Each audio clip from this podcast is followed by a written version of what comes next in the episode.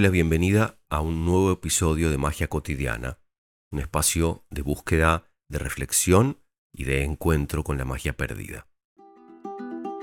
La siguiente solución tiene que ver con las voces internas. Dentro de cada persona conviven, en general en muy malos términos, muchas personas, muchas voces.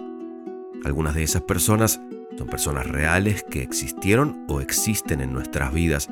Otras son las personas que hemos sido a lo largo de nuestra vida y otras son personas imaginarias, ya sean de ficción o simplemente inventadas. Todas esas voces afectan de forma permanente nuestro comportamiento, nuestra vida. Casi sin excepción, las personas son completamente inconscientes de la existencia de esas voces encuentran miles de dificultades a la hora de tomar decisiones y no tienen ni la menor idea de los motivos. Aunque parezca mentira, las voces internas nos manejan gran parte de la existencia. Toman decisiones por nosotros, nos hacen creer y sentir cosas que no creemos ni sentimos por nuestra propia iniciativa, nos hacen abandonar proyectos, emprender actividades que no tienen nada que ver con nosotros, relacionarnos con personas que nos hacen daño, quedarnos con personas que nos hacen daño, pasar de largo de personas que podrían hacernos mucho bien. Muchas veces sentimos que estamos locos, que no sabemos qué queremos, que cambiamos de idea a cada rato, que ni nosotros nos entendemos. La palabra autoridad viene de autor. Y entonces te pregunto, ¿quién es la autoridad en tu vida? ¿Quién es el autor quién es la autora. Dentro de nosotros aún viven el niño o la niña que fuimos. Dentro de nosotros vive el adolescente, la joven, el adulto inmaduro, la mujer madura, el hijo, el hermano, el primer novio. Y también conviven nuestra madre, nuestro padre, tal vez un hermano o hermana mayor, una señora que nos cuidaba cuando éramos niños, un maestro de la escuela primaria. Y tal vez también un héroe de la literatura, como en el caso de la serie Lupin, lo es Arsène Lupin para el protagonista y para su hijo. Cada una de esas voces tiene una vibración y está viva dentro de nosotros. Cada una de esas voces, según ellas, le debemos algo o muchas cosas. Y cada una de esas voces reclama lo que le debemos con mayor o menor énfasis cada día de nuestra existencia. El niño quiere jugar, el adolescente quiere ir de fiesta, el adulto joven quiere viajar, el adulto maduro quiere seguridad y tranquilidad. El niño es malcriado, el adolescente es malhumorado, el adulto joven es intolerante, el adulto maduro es inseguro. Cada uno hace mucha fuerza para tironear hacia su lado, hacia su deseo, hacia su necesidad. Y nosotros no escuchamos, no prestamos atención, no acusamos recibo de ninguno de esos pedidos, deseos y necesidades. Luego está la voz de nuestra madre que quiere que siempre estemos abrigados y que comamos todo el plato de comida y repitamos la porción, o la de nuestro padre que quiere que seamos un ejemplo de honestidad o de éxito empresarial. Y la voz de nuestra primera novia que dice, nunca vas a conseguir a alguien que te ame como yo, o la de nuestro segundo novio que dice, sos una perdedora, o la de nuestro primer jefe que dice, sos un inútil. Hay muchas, demasiadas voces internas es necesario organizar un poco ese ruido y ese tironeo para que podamos volver a tener claridad, para que podamos integrarnos y accionar desde un criterio único, contundente, consistente, siempre identificado con nuestro ser y no con los caprichos de las voces interiores que nos vuelven locos o con los disfraces con los que nos vestimos para salir al mundo a representar diferentes papeles. El proceso podría ser el siguiente. Primer paso, escuchar. Sin escucha no puede haber ninguna comprensión, no puede haber ninguna solución. Segundo, identificar. Es indispensable comprender quién habla cuando habla cada una de esas voces. Tercero, conversar. Necesitamos saber qué siente, cómo entiende el mundo, qué necesita cada una de nuestras voces internas. Cuarto, negociar. Hacerle sentir a cada voz que tiene un lugar, que se la escucha y entiende y que se va a hacer lo necesario para atender sus pedidos. Es, probablemente, un tira y afloje, porque cada voz quiere lo suyo, y en general lo suyo será opuesto a lo que quieren alguna de las otras voces o todas. Luego, armonizar.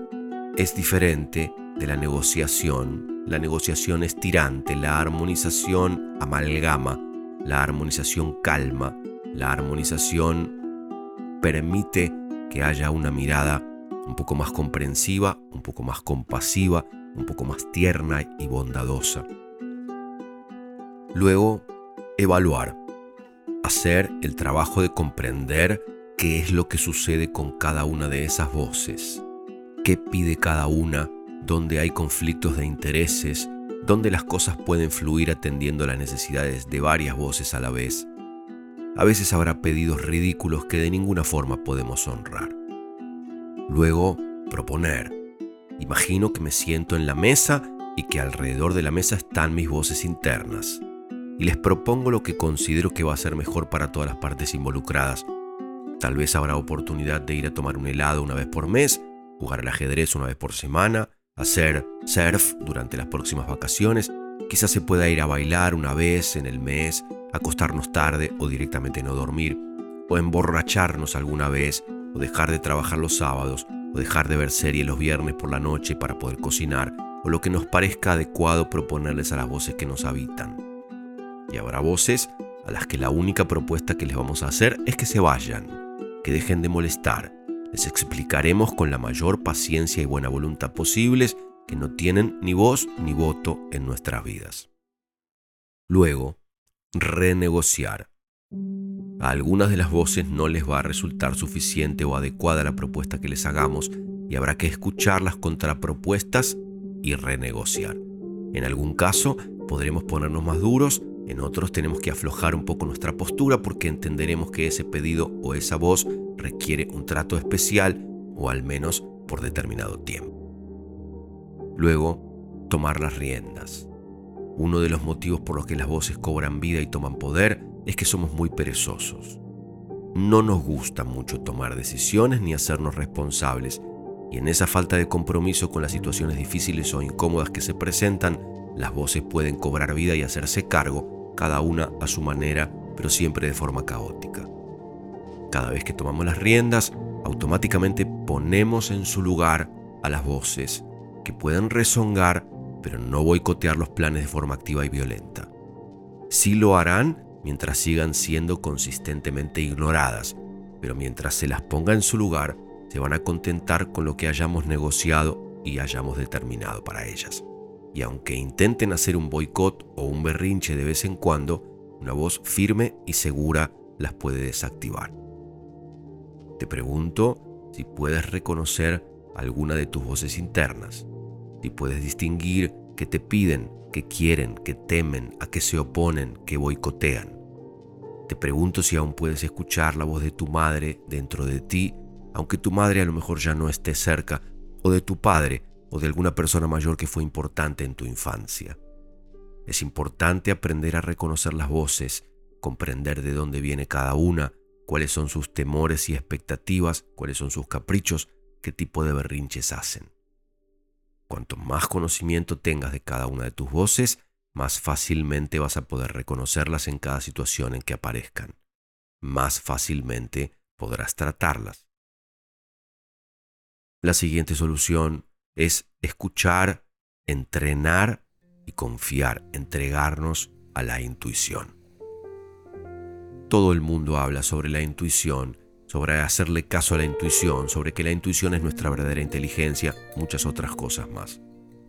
Pero en muchos años que llevo buscando alguna definición real o alguna explicación de cómo funciona la intuición, no he podido encontrarla. Después de mucho rumiar, he llegado a la idea de que la intuición es el primer pensamiento, como ya mencioné cuando hablamos de los problemas. No es un pensamiento que generamos sino un pensamiento que nos asalta, como sucede con las imágenes de un sueño. De repente viene a la mente una idea, una frase, una oración, una alerta, una claridad, una imagen sobre algo que durante días o semanas no había estado claro. Entramos en un restaurante, nos llevan a nuestra mesa y sin saber por qué de repente señalamos un poco más allá y preguntamos, ¿esa mesa no está libre? Lo más probable es que nos digan, puede ser, déjeme consultar y que luego nos la ofrezcan. La pregunta es, ¿de dónde salió esa pregunta, ese pedido de una mesa que no era la que nos habían adjudicado previamente? Caminamos por la calle mientras hacemos ejercicio y al cruzar una calle viene un pensamiento fugaz. Qué linda cuadra esa que se ve ahí. El pensamiento se refiere a una calle que corta la calle por la que vamos, pero seguimos de largo sin hacer caso de ese pensamiento. Nos levantamos a la mañana y pensamos, qué día para quedarse en casa. Dejamos pasar ese primer pensamiento sacudiendo la cabeza, probablemente reprimiéndonos por haber pensado eso, y salimos para el trabajo como todos los días. Y lo que encontramos en el camino, por ejemplo, es un paro general, o una marcha justo cerca del trabajo que nos impide llegar, o un accidente en la ruta, o que en el trabajo se cortó la luz, o algo por el estilo, que nos hace comprender que ese primer pensamiento que tuvimos en la mañana, esa intuición era en realidad una premonición. Te cuento una historia. En el año 1996 me contrató Telecom para trabajar en su stand de la exposición rural de ganadería, agricultura e industria. Yo tenía que hacer aproximadamente 12 shows por día durante 21 días, 3 semanas que duraba la exposición. Era un stand muy grande en donde yo había pedido que me coloquen una especie de escritorio barra parapeto barra mesa alta como si fuera de bar para apoyar mis cosas y había pedido también que me construyeran una especie de torre detrás de mí que arriba tenía un televisor, porque en ese momento todavía no existían las pantallas de LED que se conocen hoy, ni ninguna pantalla que no fuera ese televisor gigantesco con un tubo del lado de atrás. Y de arriba del televisor debía salir un brazo metálico de acero, de fierro, del que colgaba una cámara que enfocaba desde arriba a mis manos. De forma que cuando había varias filas de personas viendo mi show, las que estaban un poco más atrás podían ver mis manos en el televisor que estaba detrás de mí. Cuando empezó el trabajo, el primer día, el segundo día, primero, segundo, tercer show, sentí que había algo que no estaba funcionando bien. Es decir, a la gente le gustaba mi trabajo, la gente pasaba paseando por la exposición, frenaba para ver el show, aplaudía cordialmente, se reía de los chistes, se asombraba con los efectos de magia pero yo sentía que había algo que yo conocía y que formaba parte de mi trabajo normalmente, que en ese momento no estaba sucediendo. Y empecé a tratar de solucionarlo, cambiando de orden las bromas, haciendo otros efectos diferentes, comportándome de diferentes maneras. Bueno, la situación fue que eh, creo que al segundo día lo llamé a mi terapeuta de ese momento para decirle que a pesar de que habíamos decidido que durante esos 21 días yo no iba a ir a verlo, necesitaba su ayuda. Quería tener una sesión algún día muy temprano a la mañana o muy tarde en la noche para que no se interrumpiera mi día de trabajo en que él me pudiera ayudar a entender qué estaba pasando. Nos reunimos, me pidió que le contara cuál era el problema y cuando le terminé de contar me dijo, mira, me da la sensación de que estás poniendo demasiada distancia entre tú y el público. Por un lado el parapeto que te separa físicamente de ellos, por otro lado esa torre grande con el televisor y la cámara que forman una especie de, aparato que te contiene, por otro lado las dos anfitrionas o promotoras que están a tus lados cuidando que la gente no pase del lado de atrás, y luego tu micrófono y tu vestuario, me dijo me parece que es demasiado. ¿Por qué no pruebas salirte de atrás del parapeto, colocarte delante del parapeto, sacarte el micrófono, decirles a las promotoras que descansen, que no estén cerca tuyo, y entonces tú vas a poder estar en un contacto más cercano con la gente que me da la sensación de que va a ayudar a que te ablandes y la gente también se ablande y pueda reaccionar mejor a tu trabajo. Cuando al día siguiente llegué a la exposición, porque nos vimos uno de los días en la noche después de que yo terminara con esa jornada, lo primero que hice fue pedirles a las promotoras que no me acompañaran. Decidí dejar apagado el televisor y me puse delante del parapeto. Eran las nueve y pico de la mañana y a esa hora siempre había colegios de estudiantes visitando la exposición. Se acerca un grupito de estudiantes y yo los llamo para que vengan a ver algo de lo que tengo para mostrarles. Le pido a uno de los chicos que tome un naipe de la baraja y cuando él estira la mano para tomar el naipe, escucho una explosión detrás de mí.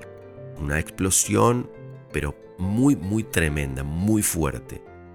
Me asusté, por supuesto, todos nos asustamos, y cuando me doy vuelta noto que el televisor que estaba arriba de esa estructura tipo torre y que estaba normalmente detrás de mi cabeza y arriba de mi cabeza, se había caído de la estructura y había golpeado de lleno contra el borde del parapeto detrás del cual yo tendría que haber estado en ese, momento, haciendo magia para esos chicos. Después de dejar de temblar y después de todo lo que hubo que, que conversar y todo lo que hubo que limpiar y todo lo que hubo que acomodar en lo que había pasado, llamé por teléfono a mi terapeuta de ese momento para contarle lo que había pasado. Y él me dijo durante nuestra sesión de ayer, me contaste las cosas de tal manera, guiado probablemente por tu intuición, para que yo te dijera que te salieras de atrás del parapeto. Gracias a Dios estás bien, te mando un abrazo, me llamas para cualquier cosa. Creo que esta historia habla sobre lo que es la intuición algún primer pensamiento, una sensación física de algo que está corrido de lugar, de algo que tiene que ser distinto, de algo que tiene que moverse, de forma en apariencia aleatoria para transmitirnos un mensaje. Digo el primer pensamiento porque detrás vienen inmediatamente otros, como habían venido en la exposición antes de que yo fuera a ver a mi terapeuta, cambiar los trucos, hablar más fuerte, hablar más bajo, cambiar las bromas y un montón de otras decisiones que son mucho más racionales, que no son intuitivas y que no permiten hacer ninguna diferencia y además nos ponen en peligro. ¿Cómo se te ocurre? ¿Qué ridiculez? No entiendes nada, eres un vago, estás loco y otras cosas más. Vivimos según esas manipulaciones y según esos mandatos, sin cuestionar esas voces sin permitir que nuestra inteligencia holística opine como si la vida fuera siempre igual y nunca hubiera que tomar ninguna decisión, nunca hubiera que hacer ningún ajuste grande, importante, nunca hubiera que cambiar de carril, nunca hubiera que doblar en una esquina inesperada, nunca hubiera que cuestionar lo que hacemos de forma tan mecánica. A veces resulta difícil percibir ese primer pensamiento. Es fugaz, es sutil, es intangible y sucede en medio de otras cosas, en medio de otros ruidos, ruidos fuertes y en medio de otros pensamientos. Pero la capacidad de prestar atención a la intuición es como un músculo que se puede ejercitar y desarrollar. Simplemente necesitamos tener más espacios y tiempos libres en nuestros días en los que podamos hacer silencio, conectar con nuestro interior, escuchar un poco más lo que suena allí dentro no podemos pretender escuchar y prestar atención a la intuición si nuestra vida está desbordada de ruido y tomada por el caos.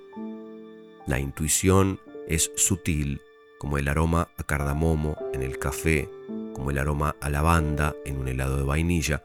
Podemos no percibirlo con gran facilidad porque es muy sutil, esquivo y fugaz. Cuando la intuición se desarrolla, uno puede empezar a adivinar, lo digo entre comillas, lo que va a suceder, adivinar el pensamiento de la gente, a adelantarse a lo que alguien va a decir o hacer. Me sucedió muchísimas veces. Pido una copa de vino y cuando el bartender asiente a mi pedido y se gira para buscar el vino que pedí, yo ya sé que algo no está bien y que me va a servir otro vino diferente sin avisarme o que me va a servir un vino abierto otro día y ya oxidado o algo por el estilo. Y efectivamente, Veo al bartender tomar una botella de una heladera a la que le queda muy poca cantidad de líquido, lo veo servir ese líquido en una copa y luego tomar otra botella diferente de otro vino que no es el que yo pedí y que no es el que acaba de servir, y servir en la misma copa, mezclándolo con el vino que ya había servido anteriormente, creyendo que nadie lo está mirando y que nadie va a darse cuenta. Hablo con un amigo para combinar para ir a cenar. Cuando nos despedimos de la llamada, luego de haber confirmado el plan, yo ya sé que el día anterior de la cena o el mismo día en la mañana me va a llamar para cancelarme y así sucede. Un mensaje extraño que dice que le surgió algo inverosímil por lo que no va a poder encontrarse conmigo.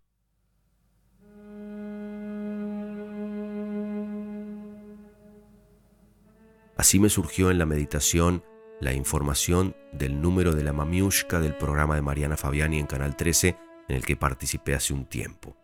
Está disponible el video si deseas ver el programa completo y si deseas ver exactamente qué fue lo que dije y qué fue lo que sucedió.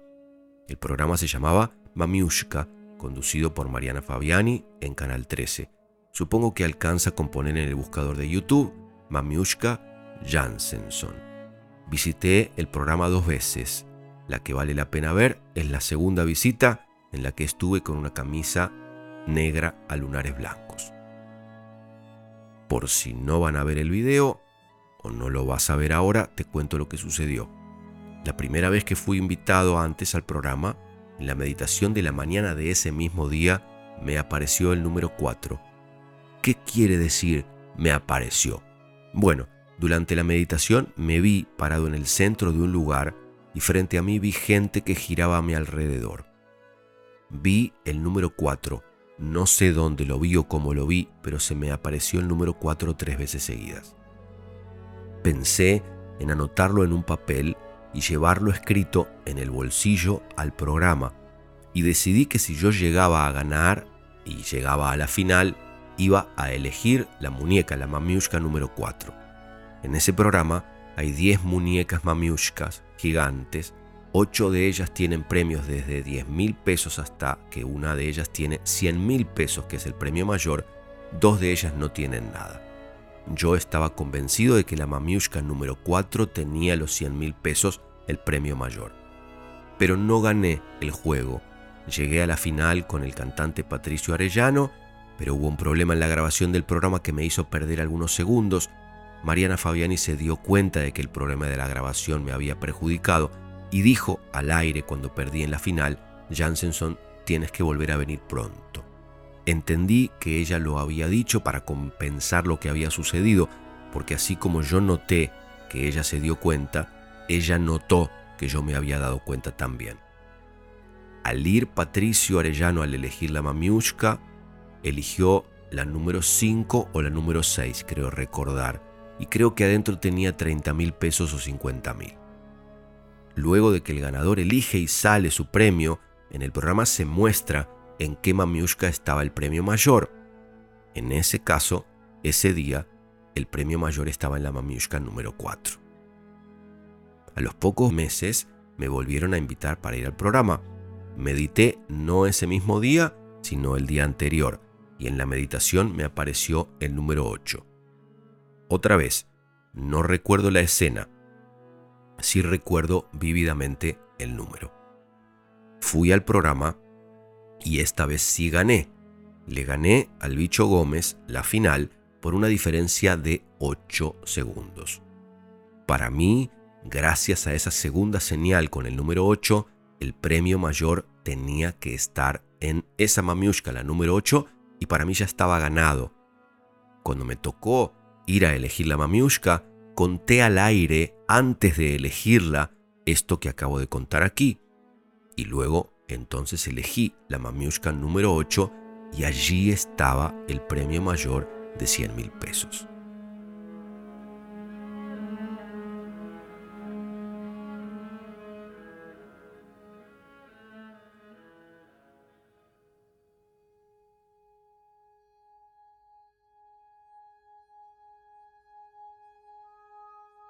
Considero que en los momentos en que dormimos y soñamos, o en los momentos de ensoñación de lo cotidiano o de meditación, o en medio de una caminata, es cuando la intuición encuentra campo fértil para manifestarse.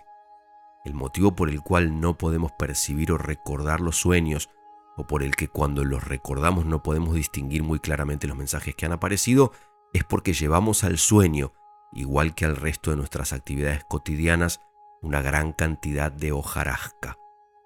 Esa hojarasca impide identificar los mensajes más claros y verdaderos que surgen. La hojarasca está hecha de los desechos del material que consumimos durante el día, los programas de televisión, la radio, lo que vemos al navegar por internet, las personas con las que hemos estado hablando, las imágenes que vimos en una revista, las noticias en los periódicos, las palabras de un libro, igual que las notificaciones de nuestros teléfonos y demás estímulos. Es por ese motivo por el que los sabios y maestros nos invitan a prepararnos para ir a dormir y a soñar. Nos dicen que lo mejor es permitir que las últimas horas del día estén llenas de estímulos relajantes, de tranquilidad, de buena vibración. Si logramos producir ese tipo de tránsito hacia el sueño, lo más probable es que se junte menos cantidad de hojarasca en nuestra mente y podamos distinguir más claramente cualquier mensaje que aparezca. Pero, al mismo tiempo, se requiere hacer espacio para decodificar esos mensajes al despertar. Si apenas abrimos los ojos ya nos levantamos rápidamente, si ya estamos tarde, si tomamos el teléfono y abrimos Instagram o chequeamos los emails inmediatamente luego de abrir los ojos, o si alguien nos habla apenas nos despertamos, perdemos la oportunidad de anclar, bajar los mensajes del sueño. La sugerencia más común es tener a mano un cuaderno y una lapicera al lado de la cama para escribir sin pensar apenas percibimos que estamos despiertos. Incluso, si es posible, sin prender la luz, incluso, si es posible, sin abrir los ojos. Tomar el cuaderno y escribir, aunque sea desprolijo, todo lo que tenemos en la cabeza en ese momento. Y no hace falta leer luego ese material escrito, no hace falta hacer nada con eso y nadie lo va a ver salvo nosotros. Pero el ejercicio de escribir apenas nos despertamos también va a producir que el músculo de la percepción y la memoria se fortalezcan y lleguemos a poder recordar cada vez un poco más, cada vez con más claridad, cada vez durante más tiempo lo que hemos soñado o lo que ha venido durante el tiempo en que hemos ensoñado. La intuición es una brújula, un GPS para nuestra vida. Todos los mensajes necesarios para nuestro desarrollo y evolución nos aparecen de asientos por semana en la vida común, de casa al trabajo y del trabajo a casa, a la cerveza con amigos los jueves, al fulbito de los sábados, a la merienda tipo Campanelli, en lo de la tía Elvira con toda la familia los domingos y los gritos de los chicos todo el día, dormir apurados porque no hay tiempo, jugar a la play y ver tele hasta quedarnos dormidos. No hay espacio para la aparición, ni el registro, ni la comprensión, ni el aprovechamiento de ningún mensaje. Si no hay disponibilidad, si no hay silencio, si no hay apertura y escucha, no hay mucho para hacer. El juego está perdido antes de empezar a jugar. Esto nos lleva a la próxima solución, que es la limpieza. Pero de eso nos vamos a ocupar en el próximo episodio.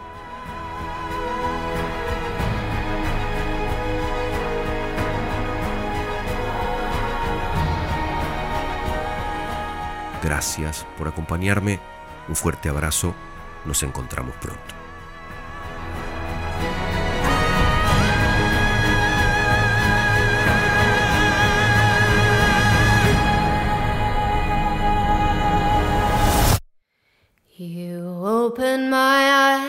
Just like curtains. Let loose the flood I've been keeping inside. All my life I've been searching for something that wouldn't just shatter or slip from my hands. And if all of our futures are certain, then read me the on my palm one more time.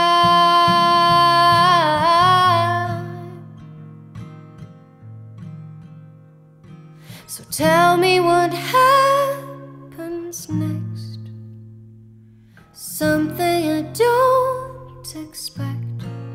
I don't believe you when you said we don't have a choice in the way that this ends.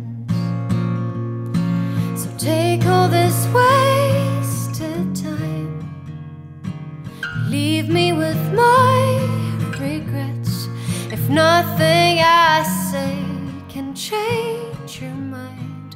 then all I ask for is one more goodbye.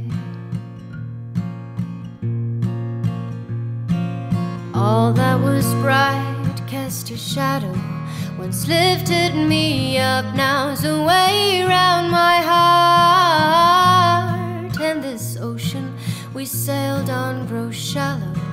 I don't think that we were hopeless from the start.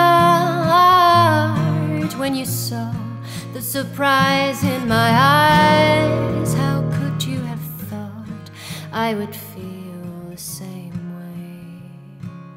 Mm. So tell me what happens next. Something I don't expect. I don't believe you when you said we don't have a choice in the way that this ends.